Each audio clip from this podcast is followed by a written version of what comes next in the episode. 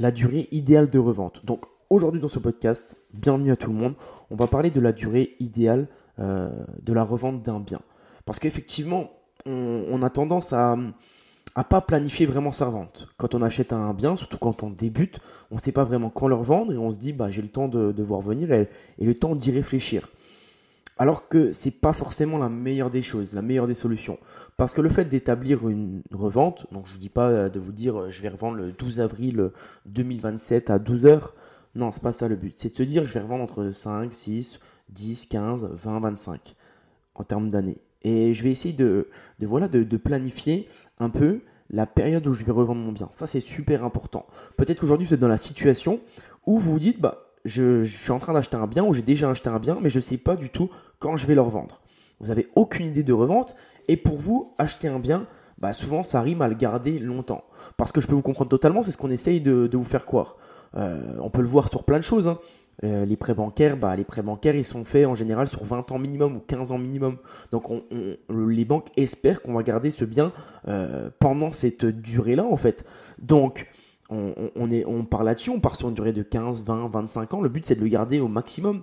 Et souvent, les gens sont propriétaires, ils vivent dans leur résidence principale. Donc, ils vont garder le bien jusqu'à leur vie, ou du moins jusqu'à qu'ils aient 60, 70 ans, avant de partir à la campagne, de se racheter une maison de plein pied quand ils sont déjà à la campagne. la France, en fait, on va être sur euh, ce qu'on va vouloir, les Français, l'État, les banques vont nous euh, vont nous stigmatiser à avoir un bien, le garder au moins 15, 20, 25 ans. Je vais vous donner des exemples tout simples. Donc, dans un premier temps, on a ce qu'on appelle au niveau de la banque, on va commencer par là. On a ce qu'on appelle euh, des, des, IRA, des indemnités remboursement anticipé. Ça nous, parce qu'en fait, si on, garde, si on fait un prêt sur 20 ans et qu'on veut le rembourser au bout de 7 ans, on va avoir des IRA, donc des frais. ok? Donc ça montre dans un premier temps que les banques ne sont pas enclins à avoir des remboursements rapides. Les banques ne veulent pas forcément que l'on rembourse, que, que l'on rembourse nos prêts rapidement parce qu'ils ne veulent pas qu'on revende notre maison. On est conditionné à garder un bien longtemps parce que pour eux c'est plus avantageux, ils vont avoir des intérêts, plus l'emprunt va être long, plus ils vont avoir d'intérêts, donc c'est avantageux pour, pour eux.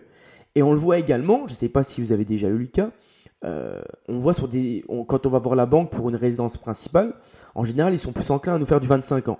Alors quand on nous dit du locatif, quand on leur dit du locatif, c'est tout de suite 20 ou 15 ans. Parce qu'ils nous encouragent à être propriétaires. La France, les Français, la France, l'État veut clairement qu'on ait un pays de propriétaires pour montrer que ça fait bien en, termes en termes d'image internationale. Donc tout est pensé comme ça. Ça commence par les banques, mais ça suit au niveau, ça suit ensuite par, euh, par la plus-value. Donc vous savez très bien que si on revend euh, notre résidence principale, donc on n'est pas imposé.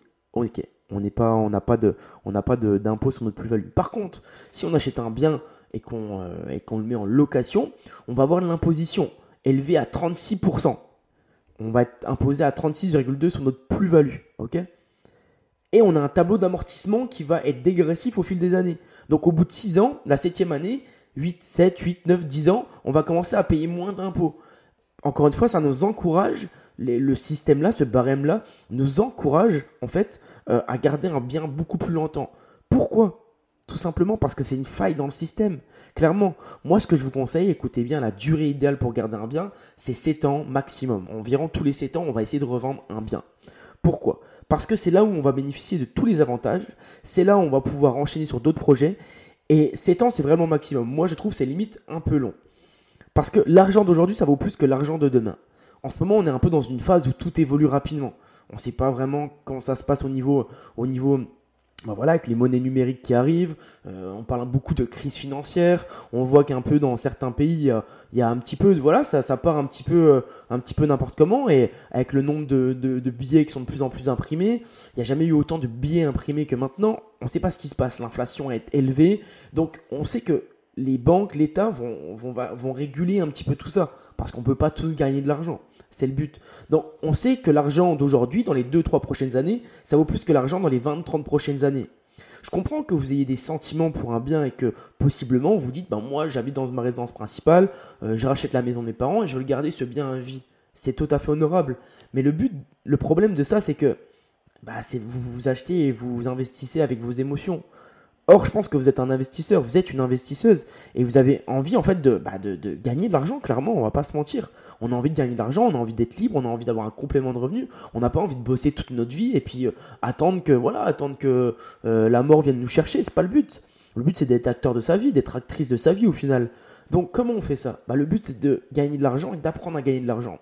Et je vous assure que si vous savez gagner de l'argent rapidement, que vous savez gagner de l'argent, et eh bah si vous avez 100 000 euros sur votre compte en banque, vous allez, clairement savoir comment utiliser ces 100 000 euros.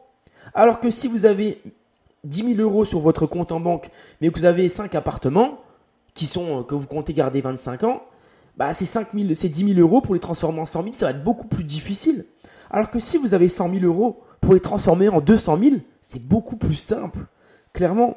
Donc je vais vous proposer un plan très simple. Avant de vous proposer ce plan, je vous invite à vous abonner à la newsletter parce qu'on partage pas mal de contenu.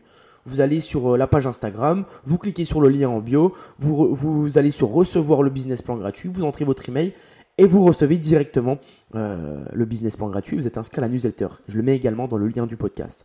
Vous allez pouvoir voir tout ça. Donc le plan il est très simple. Je vais vous expliquer deux plans ou trois plans différents. Le premier plan, j'achète, je, suis en location, j'achète un bien et je veux le louer dans un premier temps parce que j'habite par exemple dans une grande ville, euh, je peux pas acheter, euh, si j'habite à Paris, je peux pas acheter ma résidence principale là-dedans, hein. clairement à 10 000 euros mètre carré. Donc je vais essayer de trouver un bien pour le mettre en location qui a peut-être à une heure de chez moi, deux heures, je sais pas. Vous faites des travaux, un peu de travaux, vous faites un préfinancement, donc du différé de paiement, vous faites trois ans de différé de paiement. La caisse d'épargne notamment le fait. Et le but de ça, c'est dans les trois ans de différé de paiement, on va dire que vous avez environ euh, 1000 euh, euros de loyer, d'accord? Donc 1000 x 12, on est à 12 000, moins les intérêts, moins la taxe foncière, on va dire qu'on est à 9000 net, ok? On va partir sur 9000 net par an. Vous me faites 3 ans différés, 9 x 3, on à 27 000 euros. Au bout de 3 ans, avec les travaux que vous avez faits, forcément, le bien, bah, il va être euh, valorisé, quoi. Quand on va le revendre, ça va être déjà un petit peu mieux. Donc on va le revendre minimum avec 20 000 de plus-value. Je vous le dis, pour moi, ça sera 30 000 environ. 30-35 000, selon le marché dans, le, dans lequel vous êtes. Donc on va prendre les 30 000 de plus-value, moins nos impôts, etc. On va arriver à 20 000. Plus les 27 000 qu'on a déjà gagnés, en 3 ans on a 47 000 euros. Tout simplement, sans rien faire. Alors que si vous décidez de le garder beaucoup plus longtemps, ce bien-là, bah, au bout de la troisième année, le, différé est, fini. Vous allez commencer à rembourser votre emprunt bancaire. Vous allez commencer à payer des impôts parce que l'amortissement des travaux se termine également. Vous voyez, il y a beaucoup de facteurs. Donc si vous voulez le garder 3, 4, 5 ans, c'est possible. Mais vous faites votre différé, vous prenez votre plus-value, vous partez, vous faites un nouveau projet, vous faites votre différé, vous prenez votre plus-value, vous repartez, vous faites un autre projet. Tout simple. Deuxième solution, achat-revente en résidence principale. Je suis dans une ville où le prix au mètre carré est moyen, entre euh, une bonne, une bonne ville, je ne vais pas vous donner exactement les, euh, les, prix au mètre carré, mais on va être dans une ville, on va acheter et revendre, ce qu'on va faire. Je vais vivre dedans, j'achète euh, j'achète par résidence principale, je fais beaucoup de travaux, pas mal de travaux, un an de travaux, on va dire. J'ai toujours mes 2-3 ans de différé de paiement. J'habite un an dedans, je revends. La deuxième année, je prends au moins 70 000 de plus-value. 60, c'est pas sorcier. Hein. Faire 50, 60 000 de plus-value, tout le monde peut le faire. Avec pas mal de travaux, tout le monde le fait, vraiment, réellement. Prenez votre temps pour faire les travaux, même si c'est un peu galère, même si voilà, vous allez devoir y passer des samedis, des dimanches. Euh, je ne vous dis pas d'y aller 10 heures par jour, ça sert à rien euh, de travailler la nuit. Non, prenez le temps, prenez pas des surfaces non plus exorbitantes faites des travaux, revendez avec 50 000 mini de plus-value. Et voilà, deux ans, vous avez 50 000 dans votre poche. Vous voyez les stratégies. Je vous donnerai une autre stratégie plus tard. Pour le moment, essayez d'appliquer ces deux stratégies. C'est super important, super intéressant. Et le truc, c'est que bah voilà, on va, on va commencer à gagner de l'argent comme ça. Les chiffres que je viens de vous donner, c'est accessible à tout le monde. Réellement, c'est pas sorcier. Faut pas être, euh, faut pas être euh, euh, le meilleur au monde dans le domaine pour réussir à faire ça. Simplement trouver la bonne affaire, créer la bonne affaire. Et ça, je sais que c'est compliqué pour la plupart des gens de trouver la bonne affaire et de la créer, de repérer la ville, de choisir sa ville. Je sais que c'est compliqué. Donc c'est pour ça que j'ai créé une formation. La formation, elle s'appelle Créer et trouver la bonne affaire, peu importe la ville. Dans cette formation, je vous montre tous mes filtres Le Bon Coin. Je vous montre les villes intéressantes, je vous montre quels prix au mètre carré sont intéressants. Je vous montre tout ça. Pour avoir accès, c'est tout simple. Vous cliquez sur le deuxième lien en description. Vous regardez tout ça. Il y a une page de présentation. Si ça vous, euh, si ça vous plaît, vous y allez, si ça vous plaît pas, vous fermez la page et il n'y a aucun souci, on se revoit après pour un nouveau podcast. Ok, si vous avez des questions, n'hésitez pas. C'était Guillaume de Renta Locative. Abonnez-vous un petit peu partout. Laissez des, euh, des petites notes positives si ça vous a plu et négatives si ça vous a pas plu. À très vite.